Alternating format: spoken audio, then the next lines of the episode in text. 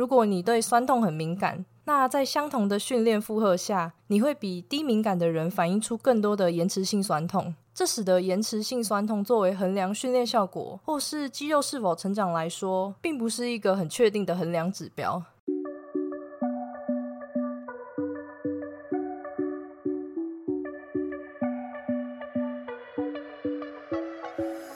Hello，大家好，欢迎你回到贱女人的频道，我是这个频道的主持人卡罗。今天是第四十四集，今天我们要来讨论的话题是延迟性肌肉酸痛。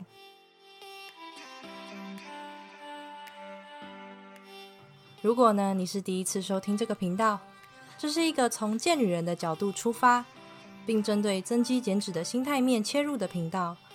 希望透过我的分享，可以让更多女孩了解训练和饮食是可以和生活平衡的。那么，你准备好和我一起成为贱女人了吗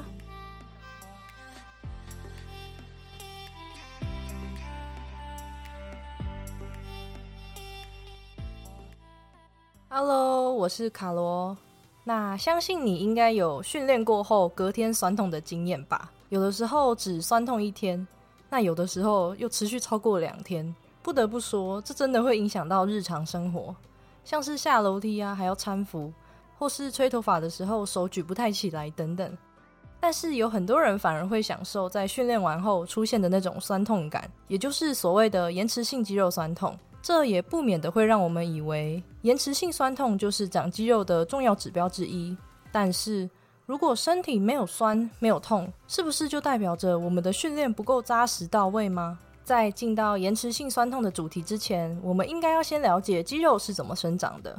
那肌肉生长呢？它有三个要素：第一个，机械张力；第二个，代谢压力；第三个是肌肉损伤。其中，肌肉成长最最最需要的就是机械张力，代谢压力是次要的机制。那以下我先来简单的说明一下这三个要素。第一个机械张力，意思就是对抗外力。当我们的身体借由负荷足够重的力，并进行拉扯的时候，经过一段时间，肌肉就会产生机械张力。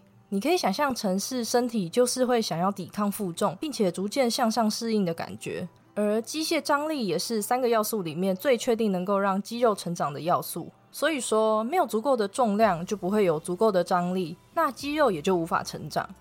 而第二个代谢压力。代谢压力就是在我们训练的过程中，身体会依靠糖解效应来制造能量。这个时候，乳酸还有氢离子等物质就会聚集在我们的肌肉细胞当中，而代谢压力就是这些物质产生还有积累的过程。像是当你把组间休息缩短的时候，这时候就会让代谢压力增加。随着代谢压力增加，我们可以刺激更多的肌肉生长。白话文来说，就是你在训练的时候那种肌肉很胀的感觉。最后第三个就是肌肉损伤，在许多研究中显示，肌肉损伤与肌肉成长的关联其实是最小的。我们常常会在训练两三天后产生那种肌肉酸痛的感觉，这种在肌肉细胞产生损伤后的四十八小时到七十二小时之内，疼痛值会达到最高峰的情况，就是延迟性肌肉酸痛。那延迟性肌肉酸痛就是肌肉损伤的表现之一，最常见的症状就是你的肌肉会觉得酸痛嘛。那其他可能的症状还有像是四肢肿胀啊、关节僵硬导致活动范围减少，或是你的肌肉力量下降等等。而离心训练又会比向心训练还能够产生更多的延迟性肌肉酸痛的症状。那在了解完肌肉成长的三个要素后，你应该可以明白。延迟性肌肉酸痛只是表明说身体出现了某种程度的肌肉撕裂伤，而且通常在我们的身体有像是更重的负荷啊、新的训练动作或是重新恢复训练等等新的挑战的时候出现，却不一定是肌肉成长的指标。而且就像我前面所提到的，肌肉成长首重就是机械张力，再来是代谢压力。这两种情况都是可以在没有肌肉酸痛的情况下发生的。因此，尽管延迟性肌肉酸痛会让肌肉组织出现损伤，但肌肉损伤倒不是肌肉成长的必要因素。随着时间的推移，我们的身体会变得更善于适应新的刺激。这个时候，延迟性肌肉酸痛的影响可能就不会那么明显。每个人对于延迟性酸痛的程度、主观感受也很不同。如果你对酸痛很敏感，那在相同的训练负荷下，你会比低敏感的人反映出更多的延迟性酸痛。这使得延迟性酸痛作为衡量训练效果或是肌肉是否成长来说，并不是一个很确定的衡量指标。所以说，身体出现酸痛，只是代表肌肉有出现损伤，而不完全代表训练是有效果还是没有效果。我们常常都会觉得 “no pain no gain”，没有痛苦就不会进步，不会长大。所以，当我们在训练后出现肌肉酸痛的时候，就会觉得，嗯，这是合理的，这是我努力训练所得到的回报。但是呢，我们还是要好好思考一下，努力或许是真的，但是有没有得到回报才是重点，对不对？这个回报当然就是肌肉成长的这个部分。而最后，如果你已经产生延迟性肌肉酸痛，和你分享以下三个方法协助你舒缓。第一个，热敷。热敷的原理是让血管扩张，然后加速局部的血液循环，因此可以用来放松你的肌肉，然后舒缓一下酸痛的紧绷感，很适合在你酸痛持续一到两天之后来进行。第二个。拥有良好睡眠以及足够的营养，虽然这听起来好像 有一点废话，但我想说的是，当肌肉产生撕裂的时候，经过好的营养补充还有睡眠，就可以让身体修复更快。因为睡眠不足，它会提高皮质醇，并且让身体对于疼痛的反应增加。也就是说，不好的睡眠等于恶化延迟性酸痛。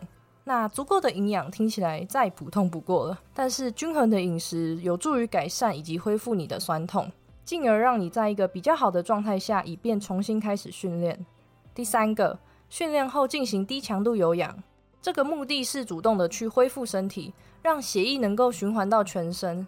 有一些运动医学的研究显示说，在运动结束后的缓和阶段，如果持续执行一小段的低强度活动。就可以加速疲劳的恢复。那像是散步啊、走路这种轻度活动，就会增加流向肌肉组织的血流量，并且有助于缓解症状。以我而言呢，我很常在腿部训练后走个跑步机十分钟，虽然还是会酸痛，但是就大大降低了我的那个酸痛的程度。所以说，还是要用你个人的经验来决定哪一种方法最有效哦。好啦，那以上就是今天这集想和你分享的内容。很多人会觉得肌肉没有酸痛就等于训练没有效果，肌肉不会成长。但是肌肉成长的三个要素——机械张力、代谢压力和肌肉损伤中，最重要的还是机械张力，再来是代谢压力。延迟性酸痛只是肌肉损伤的表现之一，而不是用来衡量肌肉是否成长的指标。而最后，如果你想缓解肌肉酸痛，不妨可以试试看热敷、补充营养、睡好觉，还有在训练后进行低强度有氧这四个方法喽。最后，谢谢你收听到这里。